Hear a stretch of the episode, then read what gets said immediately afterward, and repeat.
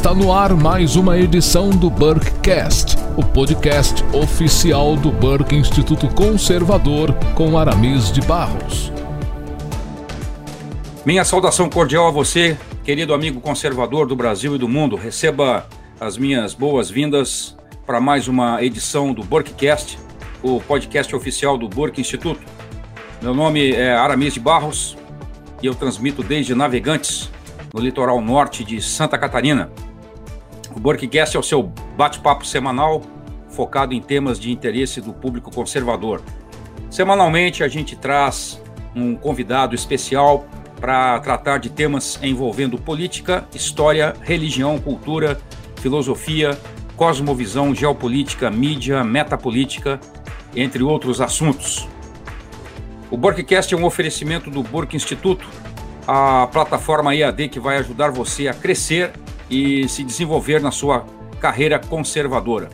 Não se esqueça de se inscrever no canal do Burke Instituto no YouTube. Fique atento às últimas novidades e às mais recentes postagens do Burke para você. Além do YouTube, do SoundCloud, do Spotify, do Google Podcast e do Anchor, o Burkecast está presente também na excelente programação conservadora da Shockwave Radio, toda quinta-feira às 16 horas. E eu quero aproveitar e deixar aqui o meu abraço cordial a todos os amigos e ouvintes que nos acompanham por meio da programação da Shockwave Radio. O nosso convidado dessa edição do Borkcast é bacharel em Ciências Jurídicas e Sociais pela Universidade Federal do Rio Grande do Sul, é promotor de Justiça do Ministério Público do Rio Grande do Sul, é terceiro promotor de justiça criminal da comarca de Passo Fundo, conferencista, articulista, professor convidado do Burke Instituto e coautor da obra Bandidolatria e Democídio, lançada em 2018 e que, inclusive, nos inspirou no título dessa, uh, dessa entrevista. Ele reside com a sua família em Passo Fundo, Rio Grande do Sul, centro-norte do estado, e hoje nos atende desde a capital gaúcha, desde Porto Alegre. Ele nos atende gentilmente para esse convite dessa entrevista para mais essa edição do Burkcast. Então, para conversarmos hoje sobre o tema bandidolatria e democídio, eu recebo com grande prazer no Burkcast o ilustre doutor Leonardo Jardim de Souza.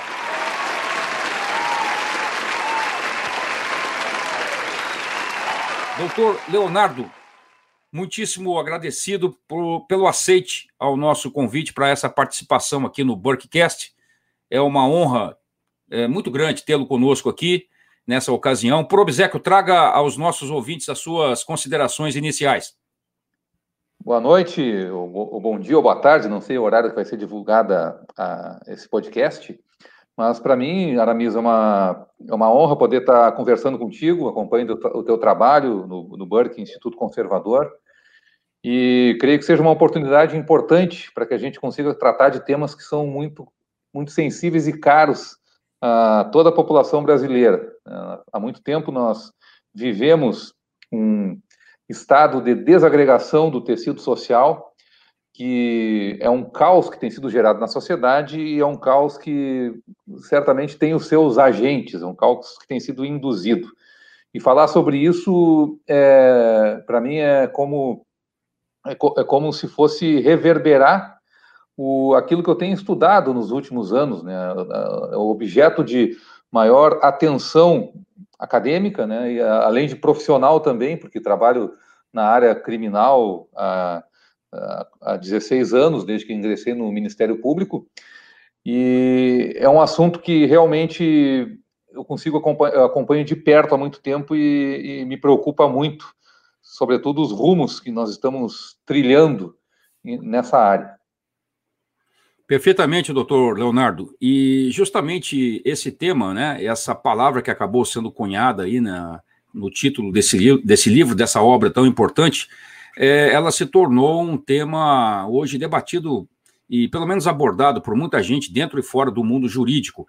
E por isso nós temos aí o prazer de tê-lo conosco para justamente falarmos sobre essa bandidolatria e democídio. Né? Eu gostaria de começar, doutor Leonardo, perguntando para o senhor o seguinte: quando a gente olha a situação do Ocidente, de modo geral, é, muitos de nós têm a impressão de que a, essa tal bandidolatria ela não é uma característica única, um apanágio só da, do sistema jurídico brasileiro. Né? Essa percepção, doutor, ela, ela está correta? Nós podemos dizer que esse fenômeno jurídico ele, ele já está hoje espalhado por todo o Ocidente?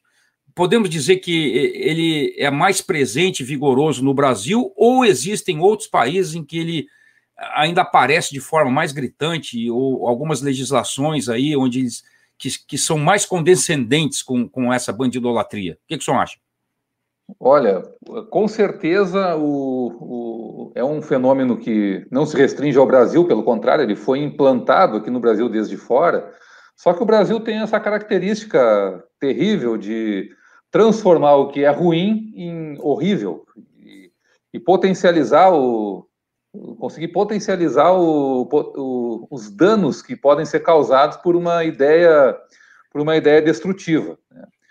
Faz muito há muito tempo já se descobriu né, os, os, ideólogos descobri, alguns ideólogos já descobriram que o, o, crime né, o, lumen, o proletariado de que falava Karl Marx tem um potencial destrutivo e capaz de gerar caos. Isso foi descoberto há muito tempo. Né? O Herbert Marcuse, já nos anos 50, ele, ele, ele estabeleceu que a nova classe revolucionária era o lumpen proletariado, dentre eles os, os bandidos em geral. Né? E isso foi, acabou se tornando uma, uma uma, uma ideologia, né, no sentido de que o, o, criminoso deveria começar a ser exaltado. E nós tivemos, então, uma série de, de obras de arte, né, tanto no, na, na, nas artes em geral, sobretudo no cinema, até os filmes de Hollywood, aqui no Brasil nós tivemos muitos também, que passaram a exaltar o, o criminoso, a, a atribuir uma aura, uma aura romântica, uma aura como disse o Volney Corrêa de Moraes Leite Júnior, Robin Hoodiana ao bandido. O bandido se tornou um, um, objeto, uma espécie de objeto de admiração, de apreço, de culto. É, e o Brasil acabou, acabou dentro dessa, dessa cultura que começou a ser criada, acabou se, se inserindo no contexto também e talvez tomando, quiçá, a dianteira né, no, no mundo inteiro em relação aos efeitos deletérios do tecido social que esse tipo de pensamento gera. Então, nós, nós copiamos muita coisa de fora, mas no Brasil nada se cria, né? tudo se copia. Então, nós tivemos aqui a jurisprudência alternativa, né, que foi chegou aqui no Brasil um movimento de direito alternativo, que depois acabou se, se embelezando um pouquinho e se vestindo como garantismo penal. Veio, tudo isso aí veio da Itália, principalmente. Né? O Brasil, como se diz aqui no Rio Grande, né, é, é, em termos de lixo ideológico, é curva de rio. Né, junta todo o lixo ideológico do planeta e aqui se faz um uso muito deletério e, e, e nós somos muito mais vulneráveis, parece que outros países, para é, ao receber esse tipo de influxo no nosso, no nosso dia a dia, no nosso cotidiano, na nossa cultura mesmo. Perfeitamente, doutor Leonardo.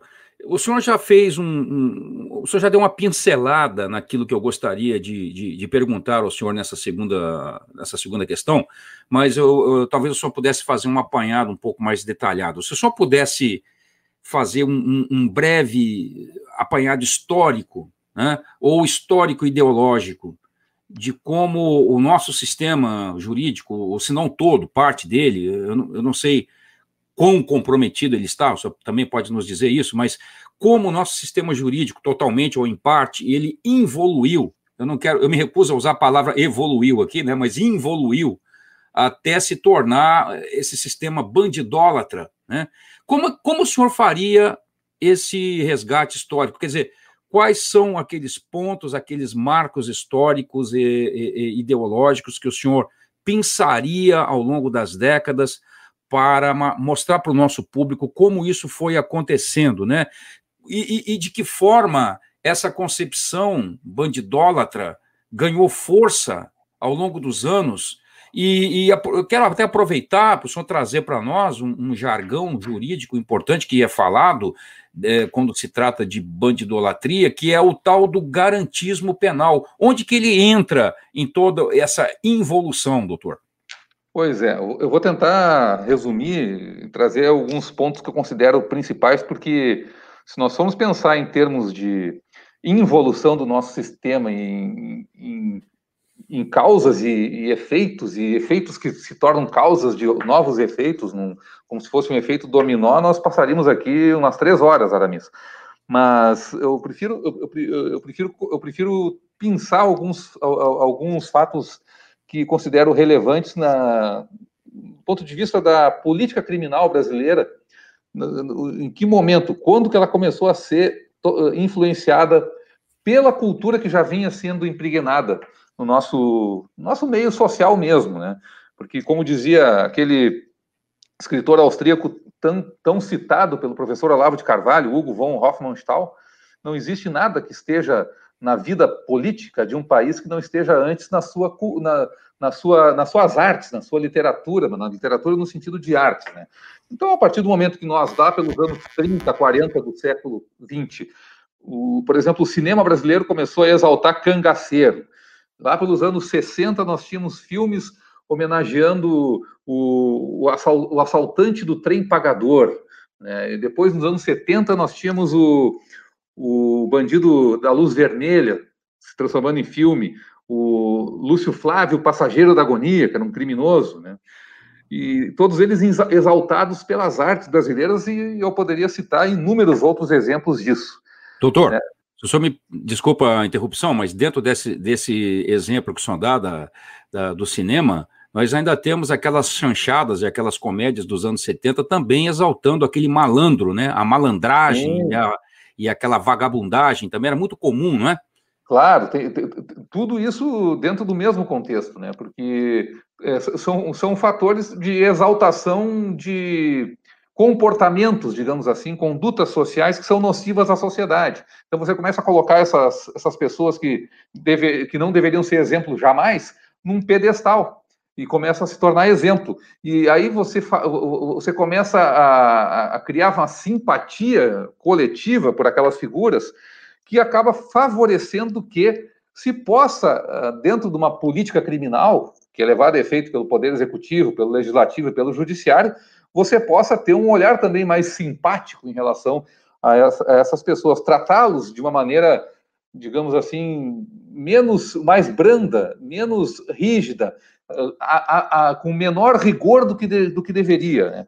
Então, nós, a partir desse caldo de cultura que começou a se enraizar no Brasil, nós já tivemos alterações na política criminal brasileira a partir principalmente dos anos 70.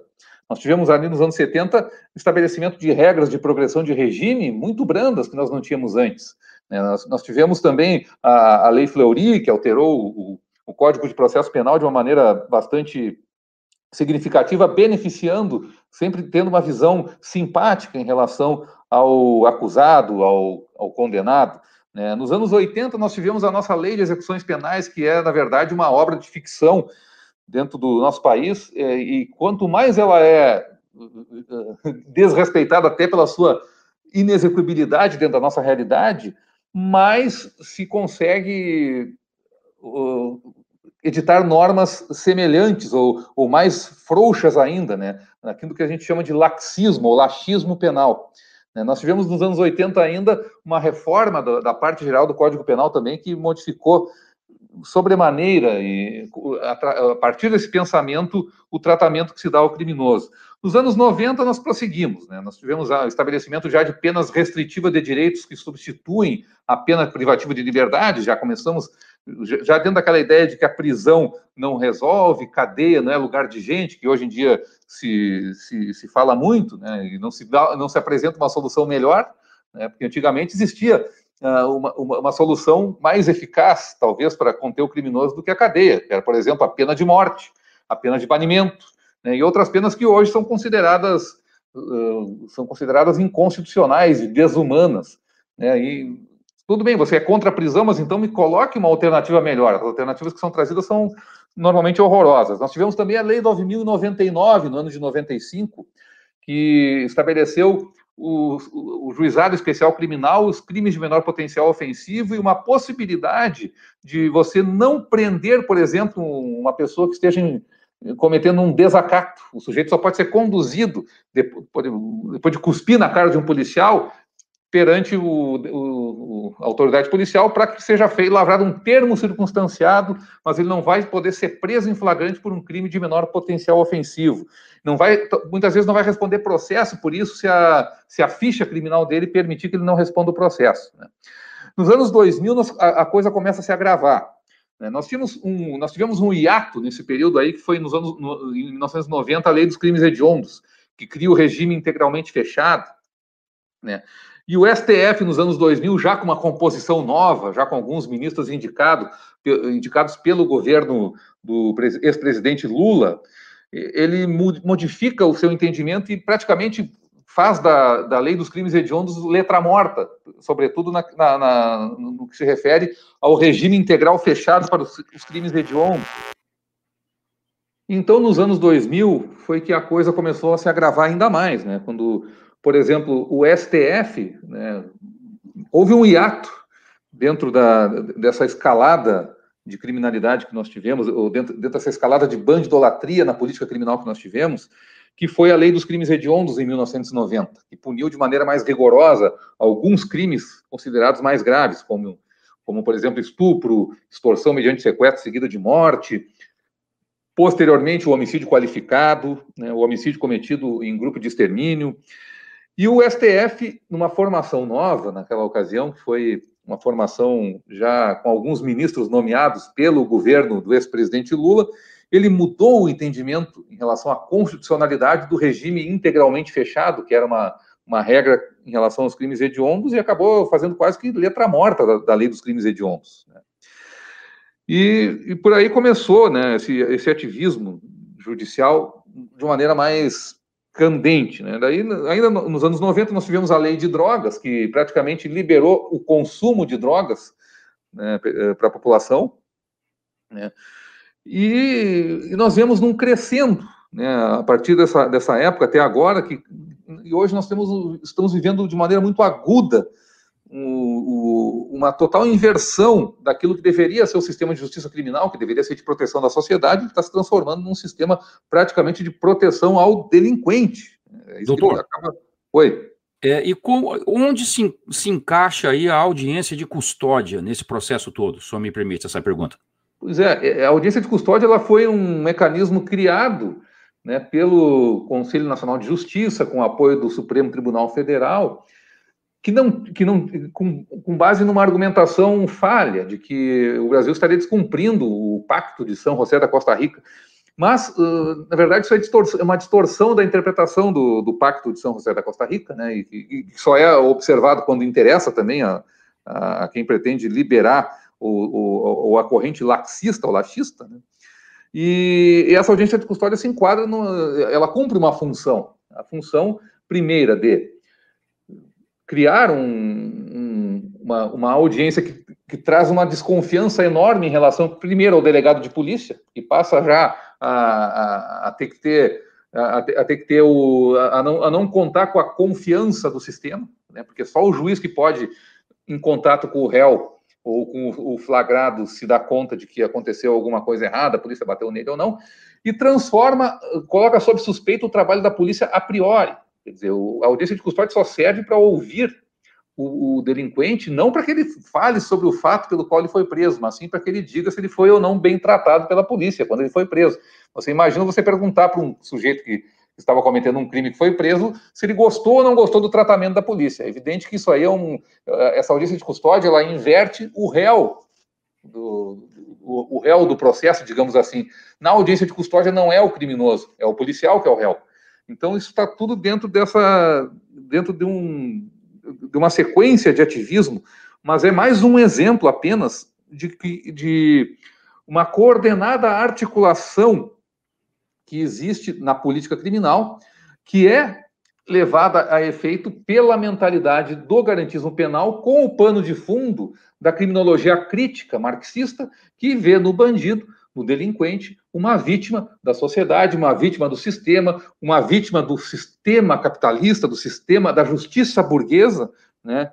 E que busca com isso influenciar tanto o poder executivo, para que o poder executivo, por exemplo, não invista em, no sistema prisional, influenciar o poder legislativo para que leis mais brandas, cada vez mais brandas, mais, mais frouxas sejam criadas, e o poder judiciário que vai, com essa mentalidade garantista, criando uma jurisprudência que, que cada vez mais interpreta a lei, que já é frouxa, cada vez mais de maneira distorcida, contra a sociedade e hiper protegendo o delinquente. É, isso aí é o fenômeno típico que nós estamos vivendo. Então, a jurisprudência, aí que nós chegamos na questão do garantismo penal. Né? Nós tivemos importado da Itália nos anos 70 o movimento do direito alternativo, que era uma forma de usar a Constituição em favor da Revolução. Mas, no final dos anos 90, isso começou a dar muito na cara, né? no, no, começou a chamar muita atenção no Brasil, e esse movimento foi gradativamente sendo substituído pela, pela ideologia do garantismo penal, que chegou como, como se fosse uma teoria jurídica, quando na verdade também uma filosofia, é, uma filosofia revolucionária, é uma, uma, uma ideologia que é colocada a serviço da revolução dentro do sistema, só que dessa vez é uma espécie de direito alternativo com uma outra roupagem, deram, pegaram o direito alternativo, que era um maltrapilho, sugismundo, fedorento, e deram um banho de loja no sujeito, colocaram um terninho bem cortado nele, fizeram a barba e apresentaram com o nome de garantismo penal. Mas é exatamente o mesmo mecanismo, né? Você usa a Constituição, né, para, com base na, na, nas belas, belos pretextos dos direitos fundamentais, dos direitos e garantias individuais, você utilizar instrumentalizar a Constituição para fins de destruição de um sistema, com vistas a, a, a destruindo esse sistema, você colocar outro sistema no seu lugar. Perfeito. Então, é mais ou menos o apanhado histórico que eu poderia fazer era esse. Não, tá ótimo. Mas eu gostaria de aproveitar e, e acrescentar ainda uma pergunta dentro ainda desse escopo, doutor. Uh, essa narrativa, por exemplo, de super, superpopulação carcerária, será que ela também se encaixa dentro de toda essa gama de elementos bandidólatras que a gente vê no sistema jurídico, uh, esse, esse, é, essa narrativa que está presente, por exemplo, nas, on, nas ONGs de esquerda, ela também tem eco dentro do sistema jurídico, doutor? Sem dúvida alguma. Né? E aí, aí, você toca num ponto, Aramis, que é muito importante, que é o, a questão das, dos movimentos as agendas que são levadas a efeito por movimentos ditos sociais e por ONGs ditas independentes, que a gente sabe muito bem quem criou, quem comanda, de onde vem o investimento e o dinheiro dessas ONGs e, de, de, dessas são os grandes bilionários, os grandes a grande elite globalista, né? O, o que, que, é o, a, a, o discurso do encarceramento em massa? Primeiro confunde com superlotação carcerária. É, eu tenho, eu gosto muito de usar o, o de, de meio que uh, roubar a ideia, do, divulgando com, dando crédito, evidentemente, do procurador de justiça do Rio de Janeiro, doutor Marcelo Rocha Monteiro, que é, que é um amigo, do passo a passo do abolicionismo penal. Então, você pega os movimentos pró, entre aspas, direitos humanos, e eles chegam lá num, num primeiro momento e exigem que se eu, eu, cria uma agenda nacional do desencarceramento em que fica em que se exige que não se invista um real a mais em construção de novas unidades prisionais.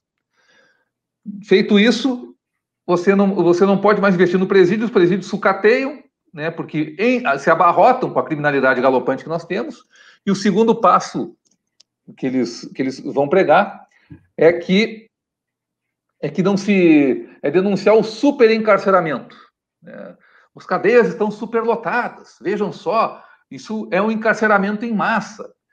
E o terceiro passo, depois disso aí, é enquanto estiver superlotado o presídio, enquanto as cadeias não tiverem vagas, não se pode prender mais ninguém.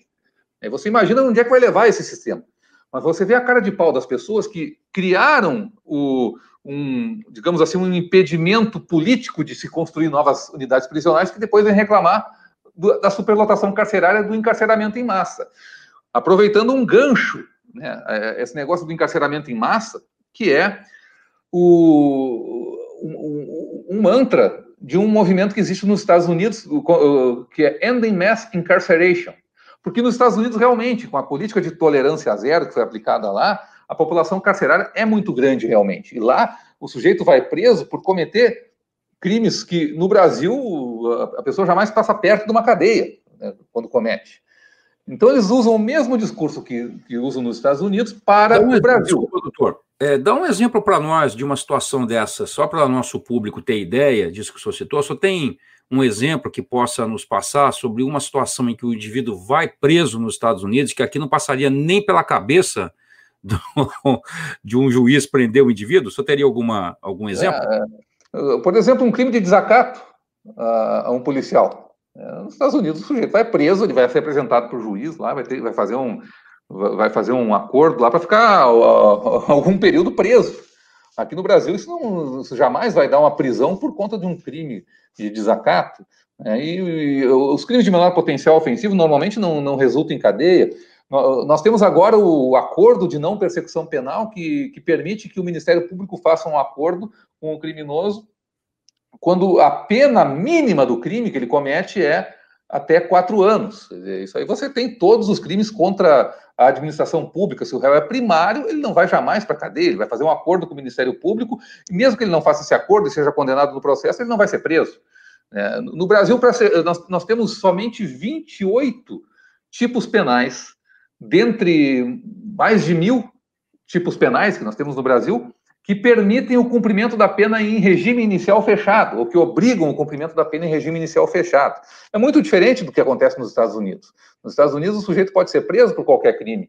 Lá se adotou aquela teoria das janelas quebradas, né, na, na política criminal norte-americana, com resultados excelentes em termos de diminuição da criminalidade. Se nos Estados Unidos, nos anos 80, o, a taxa de homicídios era 11 para cada 100 mil habitantes, né, porque eles estavam adotando uma política criminal laxista, como nós temos aqui no Brasil hoje. Né, e no Brasil a taxa também era 11. Né. De 80 para cá, eles, a partir dos anos 90, evoluíram e nós evoluímos. Crescemos como, como cola de cavalo, como rabo de cavalo, como se diz aqui no Rio Grande do, aqui no Rio Grande do Sul. Crescemos para baixo em termos de proteção da sociedade. E a taxa de homicídios do, dos Estados Unidos caiu para menos da metade da, do que era em 1980 e a nossa triplicou.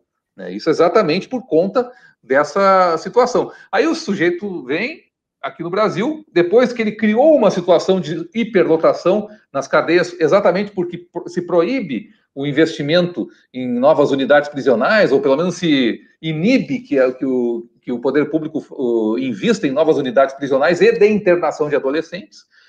E, e, e, depois ele vem reclamar da superlotação, dizendo que isso aqui é um encarceramento em massa igual ao que existe nos Estados Unidos. Né? É, é, é, de uma insanidade gritante. Mas no Brasil nós não, não aprendemos, desaprendemos, desaprendemos há muito tempo a olhar para os fatos e passamos a prestar somente atenção no discurso. No discurso, o papel aceita tudo, é, o microfone aceita tudo, a, a, câmera do, a câmera do smartphone aceita tudo. Mas dentro do, do, de uma visão realista, né, se contempla efetivamente a realidade, nós estamos muito devendo muito e precisando reciclar de uma maneira drástica o nosso pensamento. Perfeito, doutor Leonardo.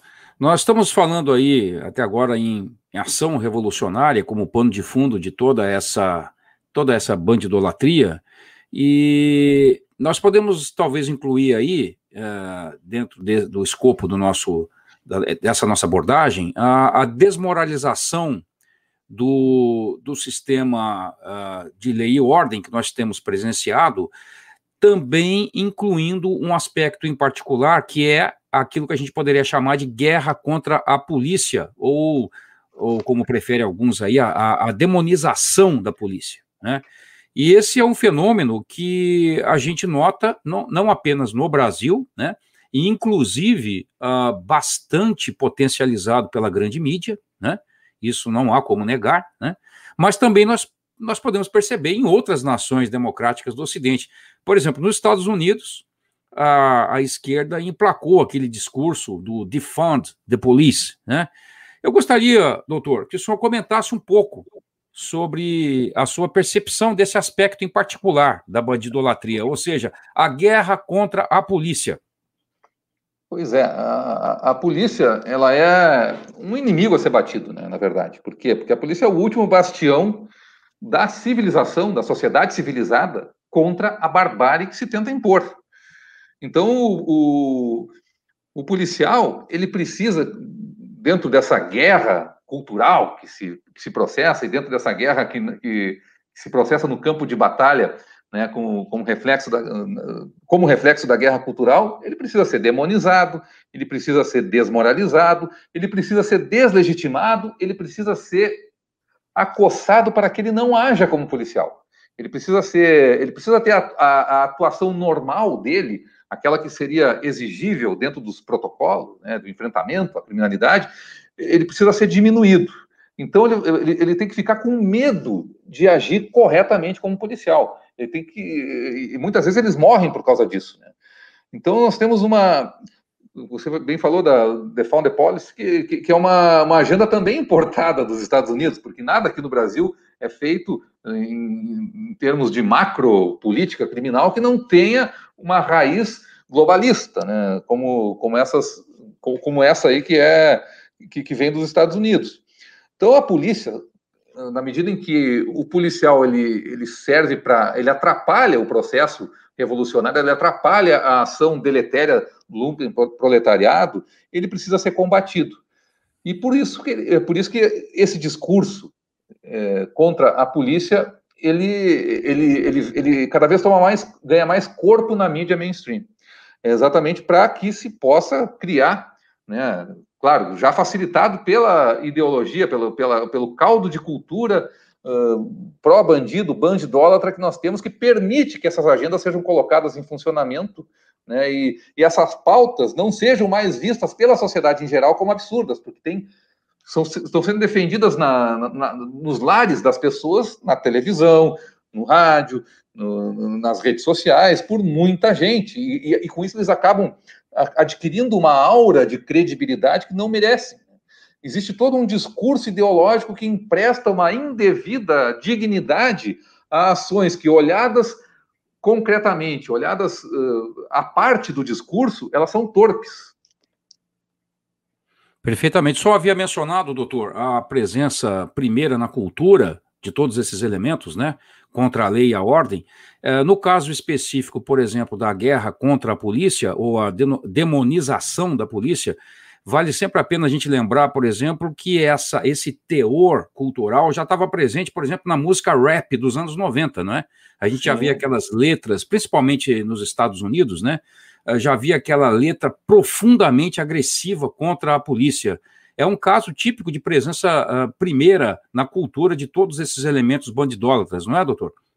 Sem dúvida alguma, né? E dentro dessa, dentro dessa, dentro, dentro dessa, dessa esteira, o, hoje em dia existem alguns, alguns funks que são abertamente, abertamente pregam a morte da, de, de, policiais, né? Não é só o fim da instituição polícia, mas é o ódio ao policial, a pessoa, o ser humano do policial, que desumaniza o policial como se ele fosse um, um demônio ali que precisa ser extirpado. É, e isso dentro, do, dentro de uma comunidade, por exemplo, que é dominada por um traficante, né? E, e, a gente sabe muito bem que, que, que, muito da violência que é empregada pelos, pelo narcotráfico, pelas narcoguerrilhas que nós temos no nosso país, ela é propaganda armada. Né? E ela busca, ao mesmo tempo, obter admiração, respeito e temor, né? incutir medo que, através de uma ostentação de poder, né, que induz a que, seja, a que, seja, a que eles sejam obedecidos. E a população, cada vez que vê a polícia uh, vindo ao morro e tendo dificuldade de combater aquilo ali, aquele estado de coisas todo, e vendo que uh, acontecem confrontos dentro dessas áreas, que são áreas que o Estado, das quais o Estado se ausenta, e nas quais existe um poder paralelo de fato que se estabelece, né, a população acaba muitas vezes dividida, não sabendo para que lado correr e muitas vezes ela pensa que a culpa disso aí é da polícia. E, existe todo um discurso mainstream que responsabiliza a polícia pelo, pelo, pelo que acontece nessa guerra contra o crime organizado, contra o tráfico de drogas, e esquece que, que é o agente provocador da guerra. Né? Então, o, é, é um, um, mecanismo perverso de, de cooptação, né, semelhante àquele que o Pablo Escobar, na, na, na época do cartel lá de Medellín, utilizava contra a própria polícia. Né? Ele chegava no, no, policial tentando corromper o policial e a opção dele era plata ou plomo. Quer dizer, é, ou você aceita o meu dinheiro, o meu suborno, ou você vai levar chumbo. Você vai morrer, porque eu conheço a tua família, tu não tem como se defender de mim. É, e, e a, o, o, mesmo mecanismo acontece, né, muito com, com, essa, com essas ações de propaganda armada, aqueles, eh, essas, essas exibições e ostentações de poder para cooptar a própria população carente dessas, dessas localidades que vivem, na verdade, dominadas ou tiranizadas por esses criminosos. Exatamente, doutor. Querido ouvinte do Borkcast, estamos muito bem acompanhados hoje com a presença do doutor Leonardo Jardim, que carinhosamente nos atende desde o Rio Grande do Sul. Se você está curtindo esse bate-papo, eu peço que você aproveite esse momentinho de pausa para deixar o seu like e também o seu comentário, de forma que a gente possa aumentar a relevância do nosso canal. Doutor Leonardo Jardim, o, o falecido criminologista e, e cientista político americano James K. Wilson uh, James Kill Wilson, como eles diriam em inglês, né? Na obra Thinking About Crime, ou Pensando sobre o Crime, ele fez uma afirmação interessante sobre os efeitos da criminalidade na sociedade como um todo. Eu quero ler esse trechinho rápido aqui para os nossos ouvintes poderem acompanhar a, a essência dessa pergunta. O, o doutor James é, Kill Wilson diz o seguinte: a criminalidade violenta em especial aquela que envolve delitos cometidos por estranhos contra vítimas inocentes, difunde o medo e isola as pessoas, impedindo a formação de comunidades humanas dotadas de significado. Doutor, o, o senhor concorda com essa afirmação do doutor James Wilson, no sentido de que a criminalidade pode se tornar uma ferramenta útil para a atomização do indivíduo, ou seja, produzindo pessoas enclausuradas, mesmo que sejam pessoas de posse, por exemplo, pessoas enclausuradas em, em casas grandes, casas fechadas com grades, com muros altos, uh, cercadas uh, arame farpado, câmeras de segurança, casas que estão ali colocadas em condomínios fechados, e também uh, uma sociedade formada por pessoas que tendem a se afastar com medo cada vez mais dos espaços públicos. O que, que o senhor acha disso? Ah, sem dúvida alguma, a afirmativa é, é 100% verdadeira. Né? O, o, que a, o, o que a criminalidade não contida, a criminalidade que se torna até hegemônica, a criminalidade, a criminalidade que, que é exercida por quem é dono do poder mesmo, de fato, ela gera um, um temor, um medo enorme na população. E, e, e o medo é, é, é, um fator que, do ponto de vista psicológico, é um fator que, que, é, que é provocador do egoísmo. Né? O sujeito, quando está com medo, ele acaba pensando muito mais em si do que no próximo. É, é uma forma de você fazer com que as pessoas elas se isolem, exatamente porque elas se tornam é, é, elas, se, elas se tornam temerosas de tudo e de todos. Então, o, o, o próximo ele se torna uma ameaça. Ele se torna uma ameaça ao seu espaço, uma ameaça à sua integridade física. Ele, ele, ele se torna alguém que com quem não se pode interagir. Não existe mais uma comparticipação social dentro de uma sociedade aterrorizada pelo crime. Né? Esse fator medo que, que, é, que é incutido pelo crime por outras, por outras situações também, por outros fatores também. A gente tem essa pandemia como um exemplo, um exemplo muito significativo disso. Ele contribui para que as pessoas se isolem. As pessoas se isolando, se atomizando, elas são muito mais facilmente manipuladas por quem consegue, com quem consegue tirar proveito desse, desse pavor, desse medo todo, que é normalmente quem tem o, quem é o detentor do poder de fato. Né? E sem dúvida alguma que uma sociedade ordeira, pacata, ela gera o, o efeito contrário. Você tem, então, um círculo vicioso que é criado pela, pela, pela falta de confiança das pessoas na, no sistema como um todo social, e você tem, por outro lado, um círculo virtuoso que, que acontece quando as pessoas conseguem conviver em sociedade de uma maneira colaborativa, confiando nas, uh, confiando que, uh, que, que as coisas não irão uh, a tragédia não está pairando sobre a sua cabeça. Né?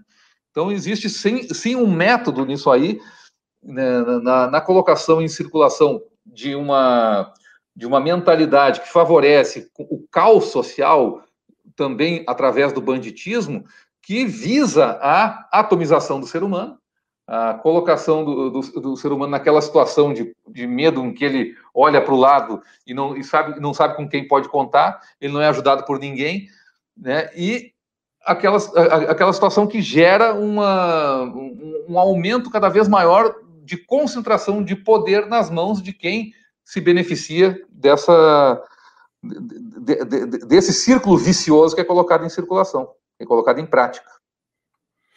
Exatamente, doutor. E é, o senhor citou muito bem aí, e cabe muito bem lembrar essa questão que nós estamos experimentando agora, através de uma outra ferramenta social, que é justamente o pânico em cima de uma, de uma enfermidade, né? Quer dizer, nós estamos experimentando agora essa, essa ação de controle social em larga escala, e podemos perceber, pelo menos aqueles que estão atentos né, a esses mecanismos, como tudo isso funciona muito bem para aqueles que detêm o poder. Né? Mas, doutor, eh, nós ainda temos uh, tempo aqui para mais uma pergunta, e eu sei que essa questão aqui interessa a, a muitos conservadores pelo fato de que muitos deles defendem a, a, o direito à legítima defesa, né? E o, um acesso é, um acesso coordenado, um acesso às armas, ou maior acesso às armas, para que as pessoas possam contar com uma, a sua legítima defesa. Né? Então, a pergunta dentro do nosso tema é a seguinte: há alguma relação entre toda essa bandidolatria que nós abordamos aqui e essas políticas de controle de armas? Qual é a opinião do senhor sobre isso? Olha, é evidente né, que quem estuda um mínimo esse assunto sabe que, como diz o, o nosso amigo Bene Barbosa, a questão das armas não é uma questão sobre armas, é uma questão sobre poder, uma questão de controle em relação às pessoas. Né? Quando nós falamos em armas, as pessoas ficam imaginando um sujeito que gosta de andar armado, dando tiro na rua, matando gente, ou então que, que, que, que fica obcecado, obcecado limpando a sua arma como se aquela arma fosse, como se fosse um fetiche. Quando nós não estamos falando de armas, na verdade, nós estamos falando de defesa, do exercício de defesa, as pessoas terem meios de ação para se defender. O professor Olavo de Carvalho muito bem fala né? Quando ele, ele, ele fala muito bem sobre o poder. E o que, o que é o poder? O poder é você ter meios de obrigar o, os outros a fazer alguma coisa ou impedir que os outros façam alguma coisa. Então, são meios de ação. E quando você tira da população o direito da legítima defesa, que é exercido muitas vezes com a arma de fogo, você está tirando da população meios de ação contra quem conserva o monopólio, por exemplo, das armas. E quem é que tem o monopólio das armas hoje em dia num país como o Brasil, no qual o acesso ao armamento é, é muito complicado, é muito restrito, é caro, dispendioso e para a maioria da, da, da, população é 100% inviável. Ou é o Estado, né, através das suas forças oficiais, ou o criminoso, o bandido. Muito poucos muito poucos cidadãos conseguem acesso às armas de uma maneira eh, legal, regular. Então você coloca, já coloca aí, a partir disso aí, uma, uma, uma parcela da população que até os anos 90 tinha arma de fogo tranquilamente em casa, portava arma de fogo na, na rua sem problema algum, né? Você já coloca imediatamente essas pessoas na, eh, na condição de párias sociais, de criminosos, porque estão agora portando ilegalmente ou possuindo irregularmente uma arma de fogo. Né? E, e você, ao mesmo tempo, você retira dessas pessoas os mecanismos para se defender de quem vai exercer ou vai tentar exercer um controle totalitário. Todos que, todos que estudamos o assunto sabemos que a, a, a retirada das armas de fogo da população é o primeiro passo para se implantar uma ditadura. Isso, isso é, é, é da cartilha de qualquer ditador, né? qualquer grupo político, partido político que pretenda dominar uma população, acuar uma população é desarmá-la. É impedir que ela tenha meios de defesa. Mas no Brasil, o que, que acontece? No Brasil, nós temos o, o, o Estado com o monopólio das armas, fazendo vista grossa, praticamente, ao a utilização de, de, arma de fogo por grupos criminosos. Né?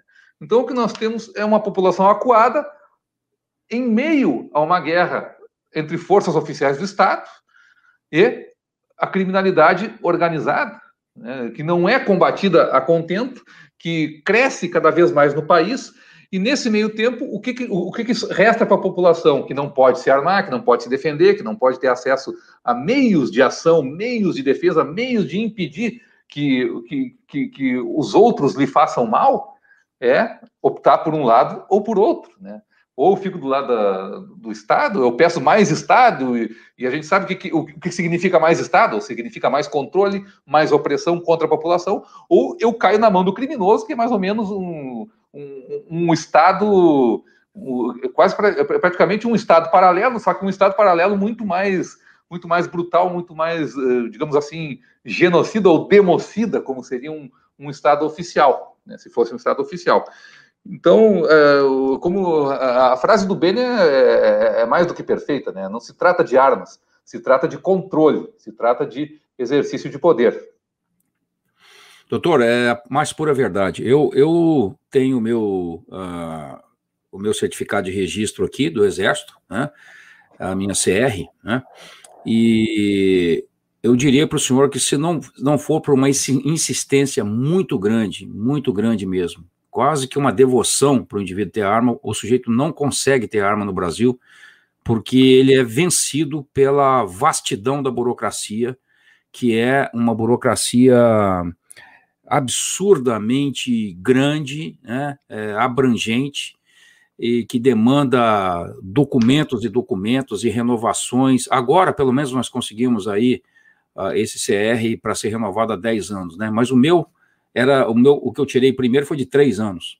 Então, Nossa. você imagina, eu estou no processo agora de renovação e enfrentando todo aquele mundaréu de, de documentos e gastos e testes.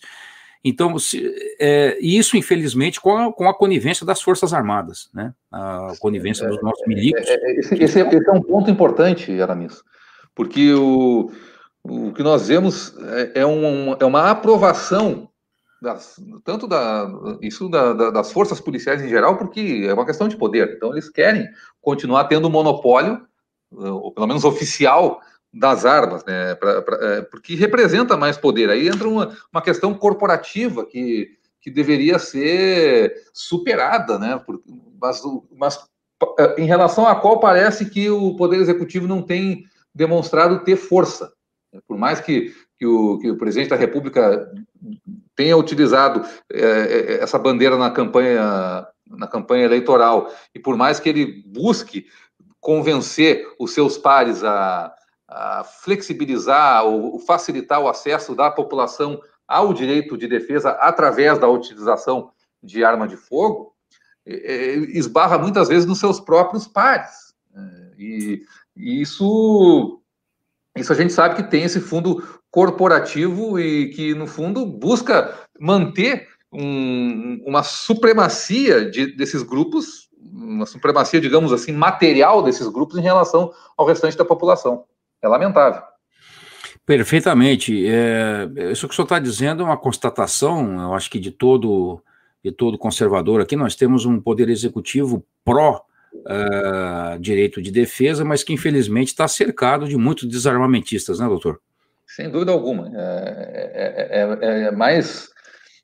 o buraco é mais embaixo, né? É muito mais difícil lidar com essa situação quando existem interesses corporativos, existem outros que têm interesses políticos mesmo, interesses de manter uh, a população acuada ou a manter a população tutelada, né? seja por um lado ou seja por outro, é, é um é, é, um grande é um grande entrave que, que tem se demonstrado muito difícil de superar. Perfeito, doutor. Eu queria deixar aqui uns minutinhos finais para o senhor uh, falar um pouquinho sobre o livro Bandidolatria e Democídio, é, do qual o senhor é coautor, junto com o doutor Diego Pessin. E eu gostaria que o senhor uh, comentasse com o nosso público, dando para eles a direção de como adquirir o livro. Uh, enfim, o senhor pudesse promover a obra que a gente tem certeza que é uma obra muito importante dentro do atual momento, porque nós passamos aqui na nossa sociedade. Pois é, em primeiro lugar, eu agradeço essa oportunidade de falar da, da, da nossa obra, né? Porque, é, em 2017, quando nós, eu e o Diego Pesce, nós lançamos esse livro, nós lançamos sem a menor pretensão de que esse livro viesse a, a ter algum tipo de repercussão.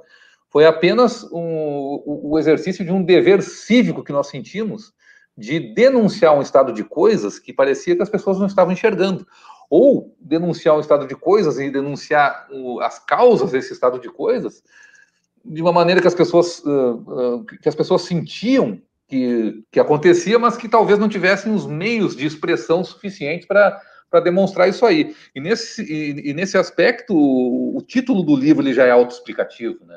Porque nós temos ali duas palavras que são que, que resumem tudo o que está acontecendo no nosso país, que é a bandidolatria, que é que é essa cultura, que não é nossa, né? Esse termo bandidolatria é do, é, é do, é do livro do Dr. Ricardo Dipp e do Dr. Volney Correia de Moraes Leite Júnior, Crime e Castigo, Reflexões Politicamente Incorretas, mas que nós usamos para popularizar esse termo exatamente pela capacidade que ele tem descritiva. Não se trata de xingar ninguém de bandidólatra, mas sim de conseguir descrever um estado de coisas, descrever uma cultura que está sendo colocada colocada em prática, né, que, está, que está gerando um, um, uma situação de barbárie na nossa sociedade. E o democídio, que é a consequência dessa, dessa cultura, já através da política criminal que o Estado brasileiro pratica. Ou seja, o democídio que é o que é senão o, a morte do, de, do, do, de pessoas do povo que pode ser imputada ao governo, às ações governamentais. Não se trata apenas de um, de um extermínio doloso do povo, mas também ah, uma omissão criminosa que o Estado brasileiro tem em relação à vida humana. Como diz o, o quem, a pessoa que cunhou esse termo, que é um, que é um acadêmico norte-americano, Rudolf Rummel, é uma depravada indiferença para com a vida humana. É isso que o Estado brasileiro tem demonstrado desde que adotou uma política criminal bandidólatra. Bom, o nosso livro, graças a Deus, de, depois de, desses últimos três anos, continua ainda sendo muito requisitado, muito procurado e o, o, é vendido pra, praticamente em livrarias virtuais, né? Acho que ali no Burke existe, existem alguns exemplares à venda, mas existem, existe um, um, link na Amazon em que se pode conseguir o livro também, né, além de outras livrarias, né, como uh, são vinculadas à SEDET. Né, mas o, o, é muito cômodo comprar o Banjo Latria e Democídio pela internet acessando, por exemplo, o site da Amazon. Você coloca ali, aparece a, a, a oferta, o preço está bastante convidativo, né, andou baixando o preço, na, sobretudo na Amazon, é, e para nós é uma, é uma satisfação enorme, né, para mim, para o Diego, é uma satisfação enorme ver que esse livro foi levado a sério, foi, uh, acabou se tornando uma referência. Né? Muitos dizem que o livro seria uma, uma espécie de divisor de águas da, da maneira como a política criminal é vista no nosso país. Por quê? Porque nós trouxemos algo que era restrito ao meio acadêmico e ao, e ao meio profissional do direito, a técnica do direito, nós tentamos trazer para o debate público, né, de uma linguagem que permite que qualquer pessoa que queira se informar a respeito da situação, ela consiga compreender quais foram os torpes caminhos que nós trilhamos na nossa política criminal, né, dentro de tudo aquilo que já foi falado nessa nossa conversa desse podcast hoje. Então, para nós é uma enorme, é uma enorme satisfação e uma enorme responsabilidade também. Né? Enfrentamos muitas coisas por causa disso, perdemos muito, muitas coisas por causa disso, mas aquilo que nós queríamos, nós conseguimos, que, que foi prestar um serviço. E foi prestar um serviço, sobretudo, à verdade. Quem presta serviço à verdade está prestando um ato de, de, de, caridade, amor ao próximo, e quem presta um ato de caridade, amor ao próximo, está, está, está uh, atuando de acordo com, a, com o devido amor a Deus. Sem dúvida nenhuma, doutor. Uh, eu acho que vocês foram muito exitosos nessa, nesse objetivo de tratar de um assunto que é de interesse do público de forma geral, uh, por, principalmente por trazer a ele é, esse debate fora do juridiquês, né?